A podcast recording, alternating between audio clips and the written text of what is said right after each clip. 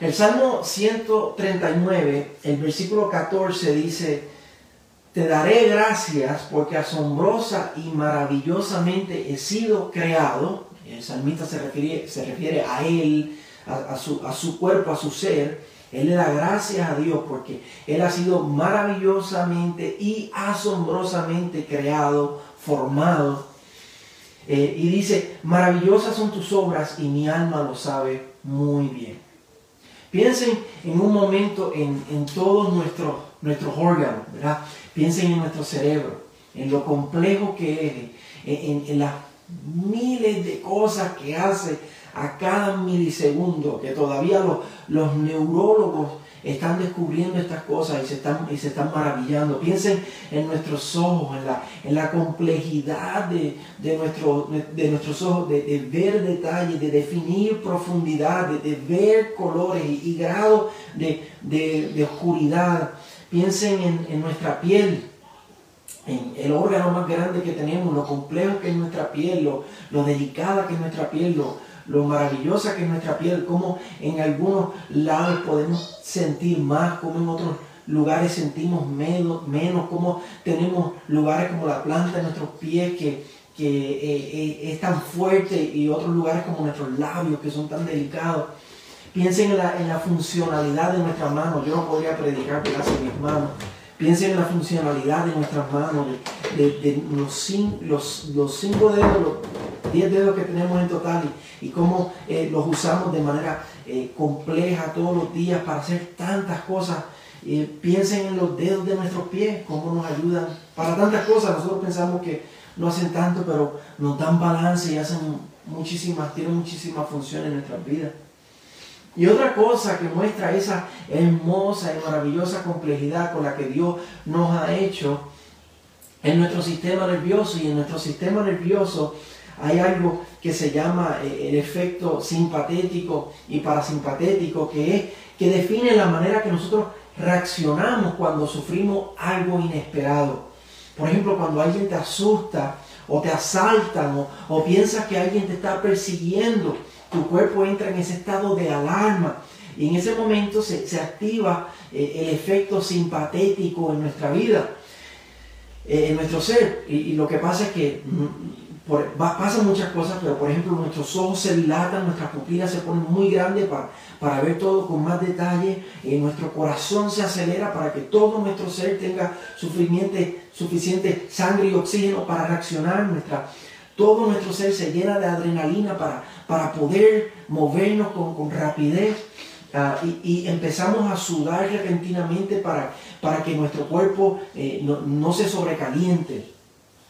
Y además de esto, eh, de, esta, de esta reacción, con esta reacción simpatética, hay, hay varias maneras de, personas de, reaccionar. Eh, eh, este sistema se, se, lanza, se, comienza, se, abre en, nuestro ser y, y, hay personas que reaccionan de manera diferente. Por ejemplo, cuando el sistema simpatético prende porque somos amenazados por algo, hay personas que o corren o, huyen ante la amenaza y, huyen de ella. Hay otras personas que, la enfrentan con una impulsividad explosiva. Por ejemplo, piensen en esos videos de, personas que, asustan a otra, eh, están metidos dentro de un bote de basura y asustan a otra persona y se levantan y la persona reacciona y le pega un puño en la cara, Esa persona ataca, esa persona no huye. Y hay otras que se quedan frisadas, inmovilizadas, como, como un venado cuando, cuando ve las luces de, un carro. ¿no?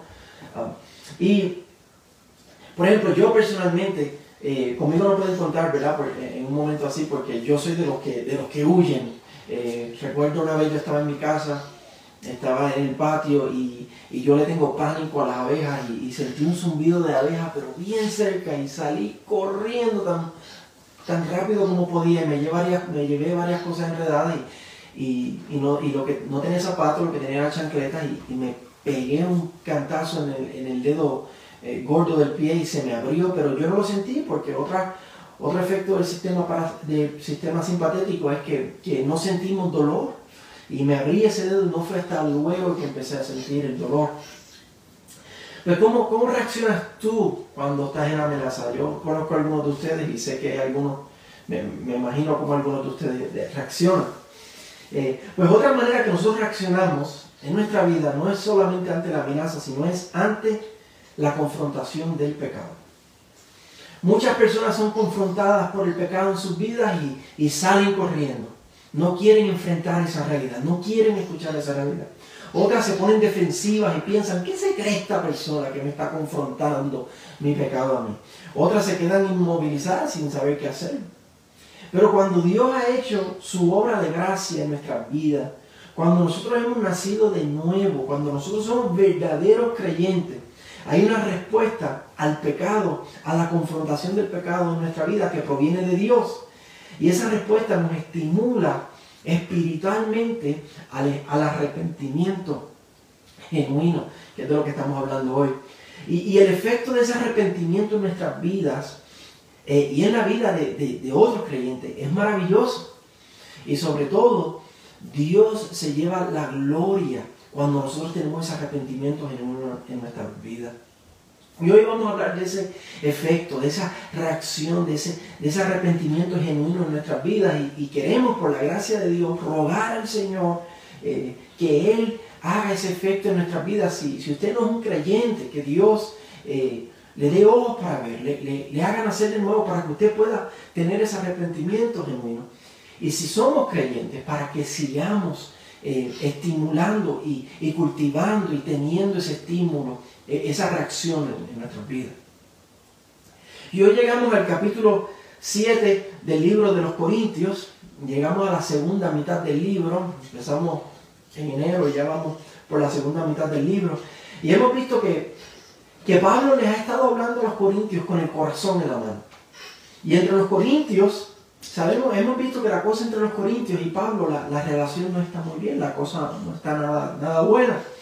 Eh, luego de él enviar la primera carta, que la vimos la, antes de, este libro, estuvimos estudiando la primera carta, luego de enviar esa primera carta, muchos de ellos no reaccionaron, no reaccionaron muy bien a la confrontación del pecado, porque en esa primera carta se confrontó mucho pecado y ellos no reaccionaron muy bien. Al, parecer se pusieron defensivos, se pusieron a, pelear contra Pablo, a la confrontación del pecado. y Pablo, preocupado por esa reacción, que él sabe no es la adecuada, no es la de un creyente, les escribe una carta muy fuerte y directa donde los confronta, por esta reacción que ellos tuvieron que no fue de Dios. Y envió esa carta con Tito. Y luego de un tiempo, él espera respuesta de Tito para saber cómo reaccionaron esta segunda vez. Y se desespera.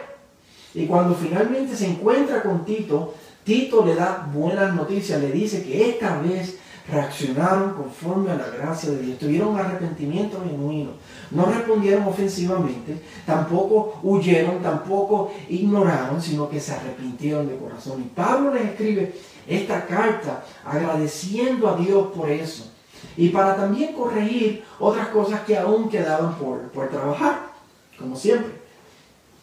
Pero en este pasaje en particular, él agradece a Dios esa respuesta saludable que ellos tuvieron esa respuesta adecuada. Y por la gracia de Dios, yo espero que hoy nosotros como iglesia, como individuos, aprendamos de esta respuesta adecuada, para que la procuremos en nuestras vidas, eh, para que la podamos identificar, podamos identificar qué es una respuesta adecuada y cuál no, qué es un arrepentimiento genuino y cuál no.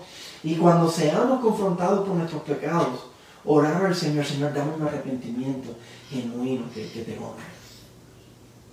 Y lo primero que yo quiero que notemos es cómo Pablo confía en la obra de la gracia de Dios.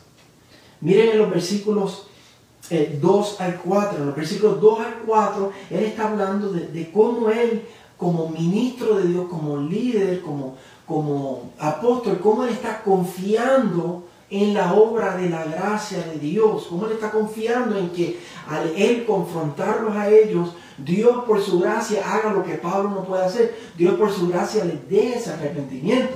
Primero les dice en el versículo 2, les dice, acéptennos en su corazón. Y la última vez, hace dos domingos atrás, vimos que habían algunos de ellos que estaban siendo influenciados por falsos apóstoles que estaban no tan solo enseñando falsa doctrina, sino que también estaban eh, eh, poniendo eh, el ánimo de los corintios en contra de Pablo. Ellos le estaban echando tierra a Pablo y a su ministerio. Y por eso algunos de ellos estaban inseguros, estaban negativos hacia Pablo. Y Pablo les dijo en el capítulo 6 que abrieran su corazón, que no se limitaran. Y aquí en el versículo 2 se lo vuelve a repetir. Y les dice en el versículo 3 que Él les dice, Él les dice esto de que abran su corazón. Él no se lo dice para condenarlos, sino para que ellos estén seguros del sentimiento que Pablo tiene hacia ellos, del amor, de, de, la estima, del cariño que Pablo tiene hacia ellos. Les dice que Él los ama tanto, en el versículo 3 les dice que Él los ama tanto que Él está dispuesto a morir y a vivir con ellos. O sea, Él les dice, ¿verdad? Más o menos como le dijo eh, Ruth a Noemí, tu casa será mi casa y donde tú vayas a ir, hasta ahí yo voy a morir, tu Dios será mi Dios. Pablo le está diciendo a los corintios, yo estoy con ustedes en todas, en las buenas y en las malas. Yo los amo a ustedes tanto que yo voy con ustedes a todas. Y luego en el versículo 4 le dice que él tiene mucha confianza en ellos, mucho orgullo y mucho consuelo. Y él se está refiriendo a que él confía en que precisamente van a hacer eso que ellos van a abrir su corazón, van a, ver sus verdaderas intenciones. Él confía que van a responder a la gracia de Dios, que, no se van a endurecer, que no se van a poner ofensivos, que no van a huir, sino que se van a arrepentir y van a seguir al Señor. Y esa confianza de Pablo viene de la realidad del, del nuevo nacimiento. Pablo no está confiando en, el poder de sus palabras, Pablo no está confiando en la habilidad de los corintios, Pablo está confiando en el poder de Dios, en la palabra de Dios, que dice, verá, el no nacimiento habla de que cuando nosotros venimos al Señor, Él escribe su ley en las tablas de nuestro corazón. Y, y ya no tenemos un corazón de piedra, sino uno de carne que responde. Él sabe que un verdadero creyente cuando es confrontado por pecado, se arrepiente y siga al Señor. Y de ahí viene esa confianza de Pablo que él está expresando a los corintios. Y nosotros tenemos que apelar a esa realidad en nuestras vidas también, hermano. A la realidad de, la, de esa ley de Dios escrita en nuestro corazón, a esa obra de Dios, ese Espíritu de Dios que vive dentro de nosotros y nos redarguye de pecado. No podemos depender de, de nuestra habilidad, tampoco podemos depender de nuestra sensibilidad porque el ser humano por sí solo, ¿qué es lo que nosotros hacemos? O huimos, o peleamos, o nos frizamos, pero no nos arrepentimos genuinamente. Necesitamos clamar al Espíritu Santo que obre en nosotros cuando nosotros somos confrontados por la palabra de Dios acerca de nuestro pecado. Que respondamos de manera genuina. Pero a pesar de esta confianza de Pablo, Pablo sabe que, él siempre tiene que esperar en Dios. Él tiene que esperar que Dios produzca esta respuesta. Que, que, es Dios que lo hace, que no es su habilidad, que no es la habilidad de los, de los corintios, sino es Dios que lo hace. Y ese esperar no es fácil para Pablo como líder, como ministro. Y eso lo vemos en los versículos 5 al 7, esa, esa ansiedad, esa dificultad de Pablo para, para esperar en esa gracia de Dios. Pablo ahí en los versículos 5 al 7 sigue contando acerca de cuando él envió esa, esa carta que nosotros no la tenemos, la carta dolorosa y difícil y, confrontativa, cuando él envió esa carta con Tito. Esa es la carta que, que ocurre entre la primera y la segunda carta que tenemos en nuestra Biblia, pero nosotros no tenemos esa carta, pero Pablo la menciona aquí, que él envió esa carta con Tito, cuando ellos no respondieron eh, de manera correcta a la primera carta. Fue una carta tan seria que a pesar de que él confiaba en la gracia de Dios, él, Pablo, del todo no sabía cómo ellos iban a reaccionar porque era una carta muy, muy fuerte, su tono era muy, muy fuerte. Y mientras él está esperando respuesta de Tito a la reacción de ellos, se, se desespera Pablo. Pasan días, pasan semanas, pasan meses y Pablo no escucha acerca de Tito.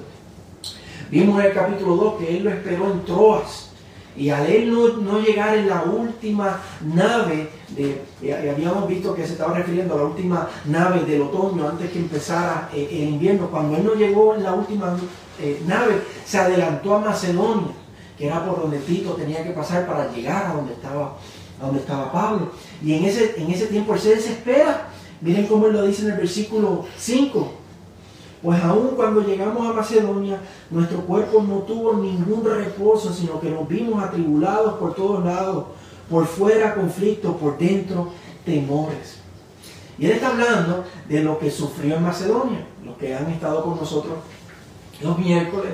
Hemos estado estudiando la primera y la segunda carta de los tesalonicenses y Tesalónica está en Macedonia. Ah, y, él recuerda, eh, eh, si, usted recuerda, él allí fue perseguido, por poco lo matan, y se fue a Berea y los de Tesalónica llegaron hasta allá eh, para, perseguir a, Pablo. Y, por, y él se está refiriendo a todo eso que pasó, pero encima de esa persecución, él también se está refiriendo, y por eso se lo dice a los corintios aquí, se está refiriendo a la intriga, al desespero que él tenía mientras esperaba esa respuesta de Tito a cómo habrán reaccionado los corintios. Pero finalmente se encontró con Tito en Macedonia y él dice en el versículo 6 que eso lo consoló. En el versículo 6 dice que se encontró con Tito y eso lo consoló. Y, y lo interesante es que lo que lo consuela a él no es que él menciona que la persecución en Macedonia cesó o acabó. No, lo que él dice que le trajo consuelo es saber la respuesta de los corintios que ellos reaccionaron a la gracia de Dios, que ellos tuvieron un arrepentimiento genuino. Eso fue lo que le trajo consuelo a Pablo. Y él dice en el versículo 7 que ellos reaccionaron con afecto por Pablo. Y ya mismo nos va a aclarar qué significa ese afecto. Es importante que usted sepa que, eh, que cada uno de nosotros sepamos Que, que tu pastor es una persona eh, que siente y padece por ti. Es una persona que se preocupa por ti, que cuando eh, te está llevando la palabra, piensa cómo van a reaccionar. Recibirán esta palabra eh, conforme a la gracia de Dios, con arrepentimiento genuino, o, o, irán y harán como quiera lo que quieran, o, endurecerán su corazón y, y pelearán en contra de la palabra, darán cosas contra el aguijón. En un sentido, los pastores siempre estamos ansiosos por saber cómo la iglesia va a reaccionar a la palabra. Los pastores nos preocupamos por nuestras ovejas y oramos a Dios a que, a que nuestras ovejas, eh, las ovejas del Señor asignadas a nosotros, no endurezcan, no se endurezcan, no, no huyan, sino que respondan a la gracia de Dios.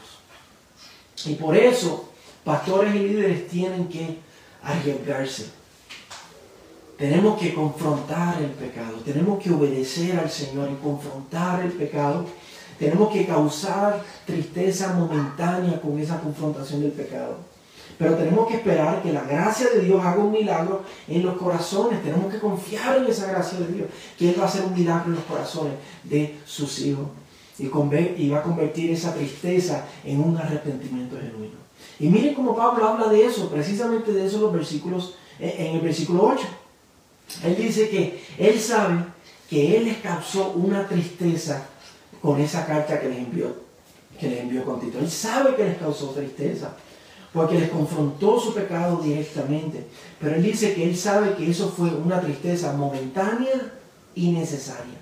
Porque si no hubiera confrontado el pecado, no se hubieran arrepentido de corazón. Mira cómo lo dice en el versículo 9. Él dice, pero ahora me regocijo no de que fueron entristecidos, sino de que fueron entristecidos para arrepentimiento. Porque fueron entristecidos conforme a la voluntad de Dios para que no sufrieran pérdida alguna de parte nuestra. Y es sorprendente esa frase de que ellos fueron entristecidos conforme a la voluntad de Dios. El verdadero cristianismo, hermanos, es uno que confronta y que causa tristeza y tenemos que saber eso, porque nosotros no venimos siempre a la iglesia para ser solamente animados y, y chijí y chijá, la vida cristiana de victoria y todo va de gloria en gloria. también venimos para ser confrontados. Sí, la palabra nos anima y nos consuela, pero también nos confronta y nos causa una tristeza que viene de parte de Dios para arrepentimiento. Porque a pesar, hermanos, de que nosotros estamos en Cristo, nosotros vivimos todavía en el ya, estamos en Cristo, pero todavía no, todavía no estamos en la eternidad. Todavía no tenemos cuerpos glorificados que, que no son inclinados al pecado. Estos cuerpos son cuerpos de Romanos 7, donde lo que yo quiero hacer, obedecer la ley de Dios, porque Él se dio por mí en la cruz, eso no hago. Y, todavía, hermano, necesitamos llamarnos diariamente al arrepentimiento y exhortarnos y animarnos a negarnos a nosotros mismos, a tomar nuestra cruz y a seguir al Señor Jesús. Necesitamos ser confrontados, necesitamos ser entristecidos, conforme a la voluntad de Dios. Y eso proviene de Dios. Y eso es bueno, eso viene de la mano de Dios. Eso nos conviene. Eso es necesario para nuestra salud espiritual. ¿Y cuál es el efecto de esa tristeza que es conforme a la voluntad de Dios? ¿Y cuál es la reacción adecuada a la confrontación del pecado? ¿Y por qué es que Pablo está tan consolado y alegre con la llegada de Tito? Eso lo vemos en los versículos 10 al 12. Primero en el versículo 10 le dice que una, que una tristeza conforme al mundo solo produce muerte. Y hace un contraste, habla de que hay una tristeza que, es conforme a la voluntad de Dios, pero, pero que hay una tristeza que es conforme al mundo, que solamente produce muerte, que solamente deja un pesar. Hay una tristeza momentánea, pero no pasa de eso.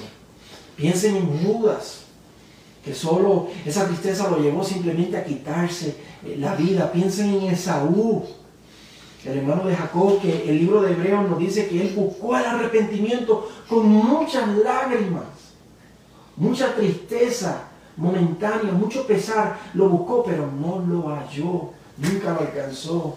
Y muchas personas son las que sufren esta tristeza. En el mundo las personas eh, sufren esa tristeza momentánea. Y en nuestras iglesias muchas personas sufren esa tristeza momentánea, pero no los lleva a la fe. A la fe de que el Hijo de Dios murió por mis pecados. No solamente me estoy sintiendo triste, sino que ahora yo veo ese pesar por mi pecado, pero, pero veo a la cruz y veo al Hijo de Dios muriendo por mis pecados, pagando la penalidad por mis pecados, recibiendo mi castigo, Él recibiéndolo y eso siendo un acto suficiente para satisfacer la ira y la justicia de Dios. Y veo al Hijo de Dios resucitando por mí, para mí, para yo tener salvación, para asegurar mi salvación, para ratificar que mis, mis pecados han sido perdonados y confiar en eso. No confiar en mí, confiar en el Hijo de Dios. Eso es fe. Pero la tristeza que es del mundo no es así.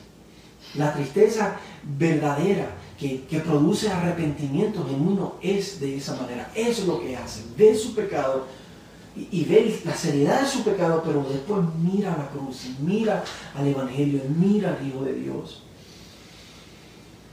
y esa tristeza que proviene de Dios produce arrepentimiento. Mira cómo lo dice el versículo 11. Porque miren qué solicitud ha producido esto en ustedes, esa tristeza que proviene de Dios, ese arrepentimiento de genuino. ¿Qué solicitud ha producido en ustedes? Escuchen el, tono como Pablo lo está diciendo. ¿Qué solicitud ha producido esto en ustedes? Esta tristeza piadosa, piadosa porque proviene de Dios qué vindicación de ustedes mismos, qué indignación, qué temor, qué gran afecto, qué celo, qué castigo del mal, esta tristeza que proviene de Dios ha producido en ustedes. Y mire todo lo que produce un arrepentimiento genuino. Produce solicitud en, en seguir a Dios, en perseguir a Dios.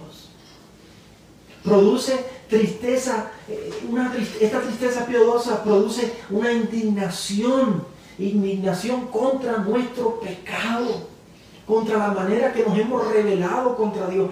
Y es una indignación porque vemos la seriedad. Él es el Dios santo, santo, santo. Y yo he pecado contra Él. A pesar de su bondad, a pesar de su gracia, yo merezco ser castigado. Produce indignación, produce temor y reverencia a Dios y a su santidad y decir, wow, estamos aquí hablando del Dios que creó el universo. Yo tengo que temer a este Dios que a pesar de que Él creó todo y que yo he sido su enemigo, Él dio a su único hijo y se dio a sí mismo por mí en la cruz. ¡Wow! Producir un temor en nosotros. Tiene que producir un gran afecto. Un gran afecto hacia Dios. Amar a Dios llevarme a, querer vivir para Él. Ya no quiero vivir para mí. Ahora quiero vivir para ti, el Hijo de Dios, quien me amó y se entregó a sí mismo por mí. Un gran afecto hacia Dios y un celo, un celo de decir, no. De ahora en adelante yo voy a tener cuidado de cómo vivo. No voy a jugar con el pecado. Voy a, a vivir en arrepentimiento. Voy a amar a su palabra. Voy a escuchar a mis líderes a mis pastores cuando me, me instruyan y, voy a seguir a Dios. Produce un celo por Dios. Y finalmente dice que produce un castigo por el mal. Piensen, produce el efecto espiritual de lo que Jesucristo habló en el Sermón del Monte de si tu ojo te hace caer, quítatelo. Si tu brazo te hace pecar, córtatelo. Produce ese efecto espiritualmente hablando de castigar el mal de, ponernos límites, de ponernos serios en nuestro caminar con el Señor, en nuestro vivir para el Señor, de no practicar el pecado, de no jugar con el pecado, de no hacer lo que me conviene, lo que me gusta, sino vivir para agradar a Dios. Cuando somos confrontados por nuestro pecado, con la palabra de Dios, en este, en este caso, cuando somos confrontados por la palabra de Dios, cuando la recibimos por parte de nuestros líderes, eso es lo que Pablo está hablando, de cuando él como líder los confrontó a ellos con su pecado, esta es la reacción que debe haber en nosotros.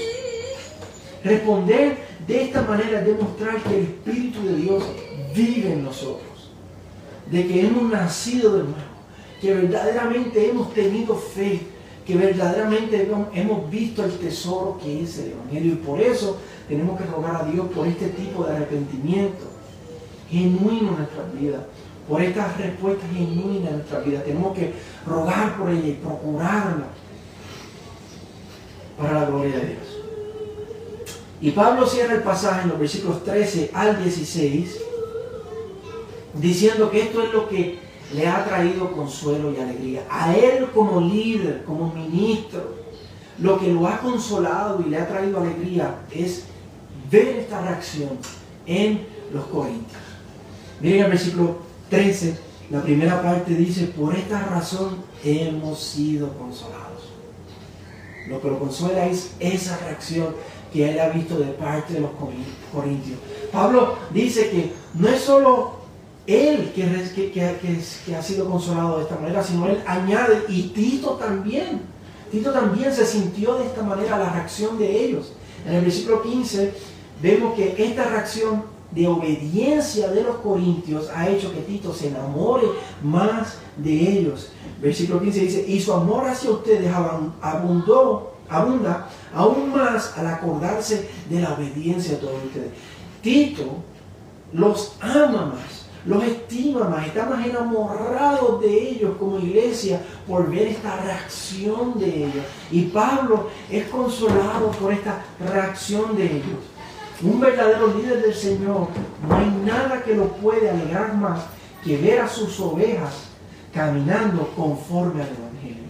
Eso es lo que le trae alegría y consuelo.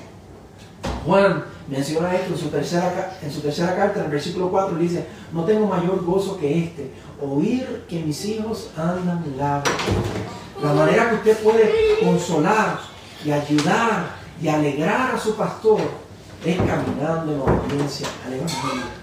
Es arrepintiéndose genuinamente, es peleando la buena batalla de la fe constantemente.